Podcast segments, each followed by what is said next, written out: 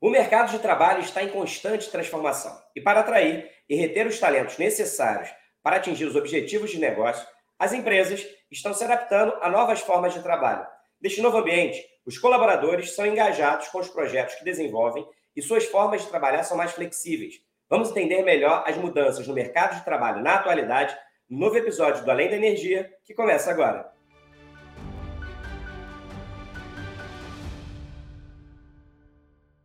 Com foco no desenvolvimento permanente da sua gestão, a End, assim como outras grandes companhias, atua para simplificar e tornar mais flexíveis e produtivas as relações e formas de trabalho.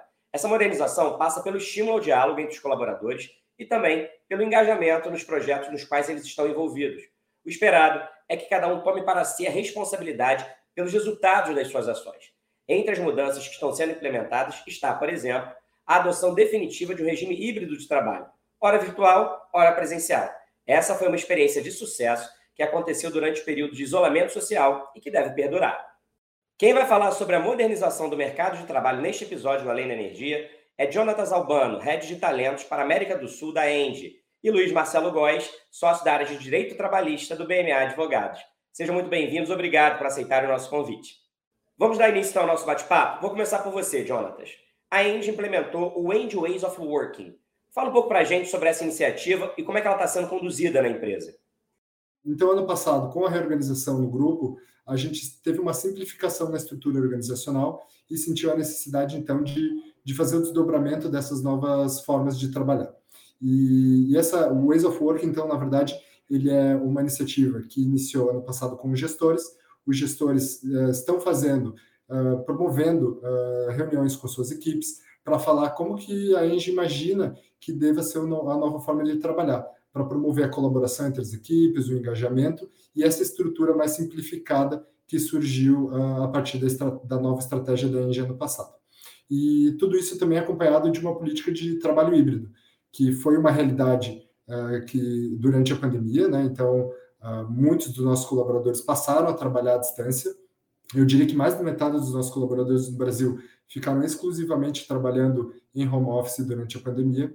O retorno para os escritórios e para, para os locais de trabalho ele foi gradual e a Engie decidiu então ter agora uma política de trabalho híbrido permanente. Alguns dias da semana em casa, outros dias da semana uh, no escritório. E por que o trabalho híbrido? Porque justamente um dos principais uh, ativos da Engie são as pessoas e o conhecimento que é gerado através da, da integração e da, da, colaboração e da troca que existe entre as pessoas. Então, por isso é tão importante ter uma diretriz que, que promova ou que garanta que as pessoas se encontrem, que as pessoas estejam juntas e que tenha esse equilíbrio entre o trabalho virtual e o trabalho presencial. Muito obrigado, Jonatas. Muito interessante esse conjunto de iniciativas do Angel Ways of Working, espaços de diálogos para aproximar as pessoas nesse período tão desafiador que foi a pandemia e que acabou proporcionando novos modelos de organização, como você disse aí, o trabalho híbrido. Marcelo, agora eu quero conversar com você. Na sua avaliação, como as novas formas de organização do trabalho, inclusive aí citadas pelo Jonatas, podem interferir no alcance dos resultados de uma empresa? Eu achei muito interessante a fala do Jonatas quando ele falou que mais de metade dos empregados ficaram em alguma forma de regime remoto durante um tempo, porque ela vai muito é, de acordo com o mercado, né? É, em janeiro desse ano, foi divulgada uma pesquisa realizada pela Robert Half, dizendo que mais da metade das empresas pretende estabelecer algum tipo de regime híbrido no seu, na sua dinâmica de trabalho. Isso foi em janeiro, foi divulgada essa, essa pesquisa, e agora casa com uma outra que veio agora nesse mês de agosto, realizada pela UI, dizendo que é, 53% dos empregados, não das empresas mais, mas dos empregados, querem esse regime querem trabalhar sobre esse regime, de preferência três dias em casa, dois no, no escritório, ou dois e três. E se a gente pega esses 53% e soma com outros nove que querem ficar 100% em casa, a gente tem uma maioria esmagadora de pessoas no mercado de trabalho ansiando por esse regime, pelo menos híbrido, algum, alguma forma de flexibilidade, trabalhar de casa.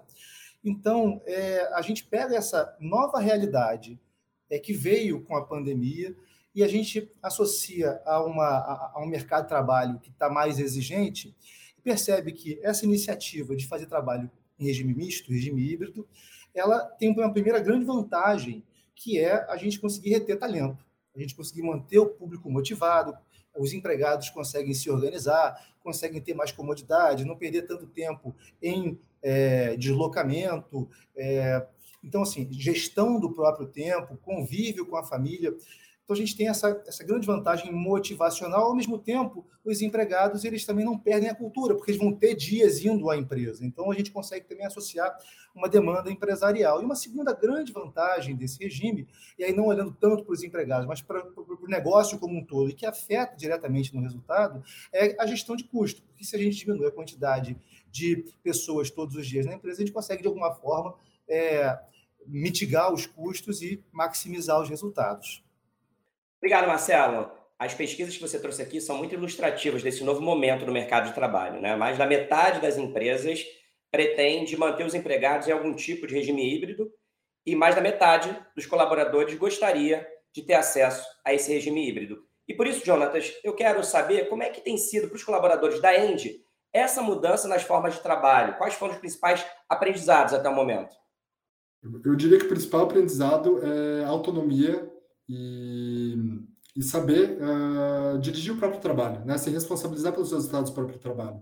Então, quando a gente entrou na pandemia e agora com o trabalho híbrido, enfim, eu acho que uma das principais mudanças é, é, é a responsabilização de cada um pelo que precisa ser feito. Né? Então, naquele momento que estávamos à distância, do, né, o, o chefe estava longe, então, assim, eu, cada colaborador passou a, a, a também eh, entender qual era o, a sua contribuição para os objetivos gerais da organização. Então, o primeiro impacto eu diria que é esse, uh, uma responsabilização pela, pela entrega dos resultados que são esperados né, de cada um dentro da organização. Um segundo impacto uh, é com relação ao cuidado, ao, ao autocuidado e ao cuidado com os outros. Uh, então, quando a gente fala durante a pandemia, principalmente, e, e, e, agora mesmo com o trabalho híbrido, a, o cuidado com a saúde mental, o cuidado com, com, com a saúde e, e, segurança de cada um tem sido muito importante, né? Então, a, a, pandemia e o trabalho híbrido trouxe essa questão, a quebra da barreira entre o que é profissional e o que é pessoal. Eu conhecer quais são os meus limites em termos de de horário de trabalho, quais são as minhas necessidades em termos de família, necessidades pessoais, e também respeitar isso do outro, né? Então, uh, o, cuidado com a saúde mental tem sido uma prioridade dentro da Indy, uh, e eu acredito que o trabalho híbrido também traz esse equilíbrio, né? Então, eu posso equilibrar as minhas demandas pessoais, as minhas, uh, os meus compromissos, com também os compromissos que eu tenho junto à empresa, né? E e eu poderia complementar também na questão de, de, retenção de talentos que o Marcelo falou, que é um ponto extremamente importante. Né? Então, era uma preocupação da Engie, como que esse retorno seria?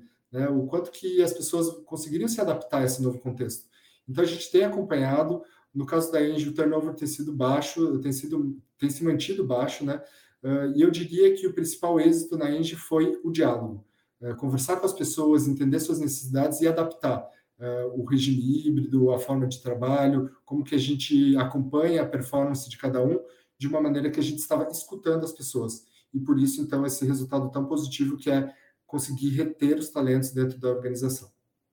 Marcelo, o Jonathan trouxe aqui uma série de aprendizados na End a partir desse novo contexto. Ele citou aqui mais autonomia dos colaboradores, mais cuidado com as pessoas, com o outro, e a importância do diálogo e da colaboração nessa construção de jornada de maneira coletiva.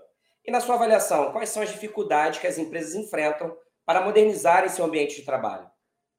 É, a gente tem, eu acho, dificuldades também ao lado das vantagens, é, algumas, algumas dificuldades. Eu diria que a gente tem dizer, três pilares de dificuldade. O primeiro pilar seria é, cultural, mas eu digo cultural no sentido de, no sentido de gestão do trabalho.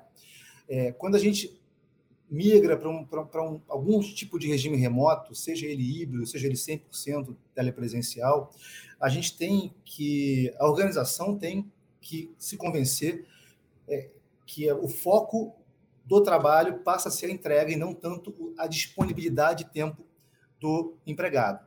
Significa que os gestores e os empregados, é, eles têm que saber que a combinação de prazo não significa, vamos dizer, eu passo um trabalho para o empregado e, estabeleço um prazo para ele entregar. Não significa que ele tem que estar disponível em determinada janela de tempo para realizar esse trabalho. É, é, é essa alteração cultural é um desafio porque a gente veio nossa vida inteira profissional acostumado a um trabalho presencial, você sabia a hora que a pessoa começava a trabalhar e e a hora que ela terminava. Então, isso tem, tem que mudar um pouco a chave é, mental da gestão de trabalho. Um segundo desafio, e aí um desafio trazendo aqui a, a sardinha para o meu lado, é jurídico, porque a gente tem ainda uma legislação muito tímida para enfrentar uma série de questões que surgem com o trabalho é, híbrido. O, tra o, teletrabalho é, ainda, ainda tem algum tipo de é, regulamentação, ainda que é, pouca, mas já existe. Com o trabalho híbrido, a gente tem muito mais dúvidas, sobre, sobretudo sobre é, é com relação a qual, em que medida a legislação de teletrabalho vai se aplicar ao trabalho híbrido você intercala o trabalho presencial com o trabalho remoto. Então, essa, essa, essas dúvidas, por exemplo, controle de ponto, é, gestão de vale transporte, vale alimentação, se eu posso estabelecer é, regras diferentes e setores diferentes, essas dúvidas ainda existem e elas têm que ser resolvidas é, pela legislação e pela, pelos tribunais. E a gente tem um terceiro desafio, que, que anda em paralelo com o segundo, que é flexibilidade. As empresas, no geral, elas ainda estão um pouco inseguras sobre estabelecer regras estanques sobre é, que, que, vão permear o trabalho é, é, é, híbrido, né? Se vai ser três dias no escritório, dois em casa, mas se eu quiser mudar para quatro no escritório e um em casa, se eu quiser botar 100% telepresencial, ou se eu quiser botar dois no escritório, essa mobilidade, como é que ela, como é que ela funciona? Então, é, esse anseio por uma mobilidade nas regras das políticas das empresas, é, a gente conseguir casar isso com a rigidez da legislação trabalhista é, sem dúvida, mais um desafio que tem que ser enfrentado. Pois é, né? Como o Marcelo falou, tem desafios culturais, jurídicos e também de flexibilidade nesse novo modelo de trabalho, desafios que precisam ser endereçados. E agora eu quero saber de você, Jonatas, quais são os pilares das transformações nas formas de trabalho nesse novo cenário do mercado? A Engie, assim como as outras empresas, estão enfrentando esse novo contexto e, como o Marcelo falou, eh, a transformação social ela vem antes do, da adaptação das nossas leis a essa nova realidade. Né? Então, eh, eu diria que as empresas, e a Engie incluída, a gente está criando essas novas formas de trabalho e essa flexibilização, até como uma resposta à necessidade dos nossos colaboradores e à necessidade do mercado. Então, na Inge, a gente definiu algum, alguns pilares para essa transformação, que não se limita só a, ao trabalho híbrido, né? mas a própria reorganização da empresa e como que a gente vai um, atingir os nossos objetivos de negócio. Então, o primeiro pilar, ele é o, o, engajar, o engajamento, né? Então, como que a gente engaja todos os nossos profissionais um, no sentido de caminhar para o mesmo objetivo de negócio? Né? Então, explicar o que se espera de cada colaborador uh, é muito importante, né? E cada colaborador entender qual é a sua parcela dentro da entrega do coletivo. Então, especialmente num modelo de trabalho híbrido, ainda mais importante esse engajamento, porque, como eu já disse, uh, os colaboradores passam a atuar com mais autonomia e estão guiados pelos objetivos, pelas suas entregas, uh, por isso esse pilar de cada um conhecer o que é esperado e como contribui para o todo da organização. Além disso, priorizar. É, quando a gente, nesse novo contexto digital e de uma velocidade muito grande de transformação, a gente vê uma dificuldade em definir qual é a prioridade, o que eu devo atacar antes, o que eu devo fazer, um, e que para a empresa, para a organização como um todo, é mais importante para o atingimento dos, dos resultados. Então, priorizar também está aí dentro dos nossos pilares. Colaborar é o terceiro pilar. Uh, a gente vê uma criação de silos, né? Uh, a, a, pandemia ajudou a criar esses silos. Uh, quando as pessoas estão distantes, cada um tende a olhar para si e, e, não tanto a trabalhar em conjunto, né? Então, essa colaboração, reforçar a colaboração, ter mais momentos de troca.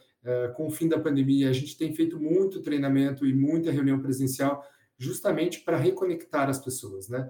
E reconectar no sentido de trabalhar juntas, né? Para criar o que a gente uh, quer entregar aí durante os próximos meses. Uh, o quarto pilar seria comprometer, se comprometer com as entregas. Uh, diante de, de, uma, de um cenário de crise, digamos assim, surgem as oportunidades. Então, a gente tem que estar preparado para coletar essas oportunidades e poder transformar em boas, boas entregas de negócio. Então, se comprometer com essas entregas também está aí uh, entre os nossos pilares. E o último pilar é focar nos negócios, né?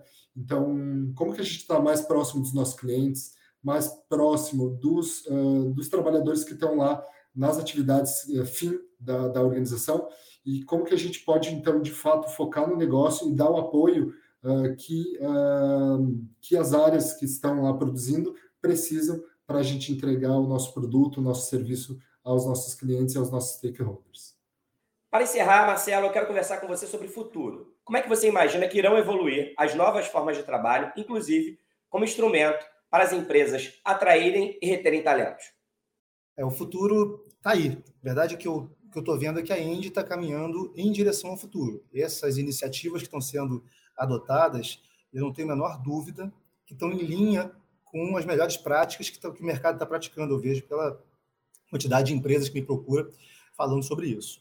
Agora, é, se eu for falar para um futuro um pouco mais distante, o que, que deve acontecer? A gente vai ter a intensificação, sem dúvida, desse tipo de trabalho remoto, trabalho híbrido. Eu, eu, eu duvido muito que vão, vai ser abandonado o trabalho presencial, porque é preciso ter contato entre pessoas para treinamento, para passar cultura, mas o trabalho híbrido, o trabalho remoto, dentro de uma, um contexto híbrido, vai existir, vai ser intensificado. A gente tem ouvido muito sobre metaverso, então talvez a forma como o trabalho híbrido vai ser realizado nos dias de trabalho remoto, ela vai ser alterada e vai migrar paulatinamente para o metaverso. E a gente tem, é, saindo um pouco da, do tipo de trabalho e entrando na, na parte jurídica, é que a gente tem para o futuro alguns projetos de lei já para regulamentar é, e para tentar esclarecer um pouco as dúvidas que ainda pairam sobre é, esse trabalho, esse regime híbrido de trabalho. Então, assim, para o futuro, eu diria que, em resumo, seria isso: intensificação, trabalho híbrido, formato de trabalho mais tecnológico, migração para o metaverso e, se tudo correr bem, menos insegurança. Mas essa menos insegurança no nosso país, a gente só pode é, esperar e torcer. E assim chegamos ao fim da nossa conversa de hoje sobre a modernização do mercado de trabalho. Eu quero agradecer a participação dos nossos convidados. Muito obrigado, Jonatas e Luiz Marcelo. Obrigado a todos, foi um prazer estar aqui. Quero me colocar aqui à disposição para, precisando, fazer contato. Muito obrigado.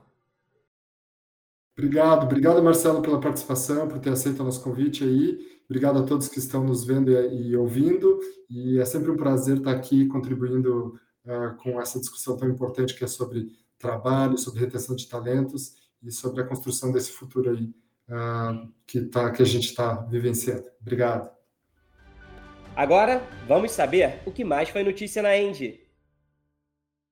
A Confederação Nacional da Indústria lançou em agosto o estudo Hidrogênio Sustentável: Perspectivas e Potencial para a Indústria Brasileira. O documento sugere os caminhos que o país deve percorrer para consolidar o hidrogênio em sua matriz energética.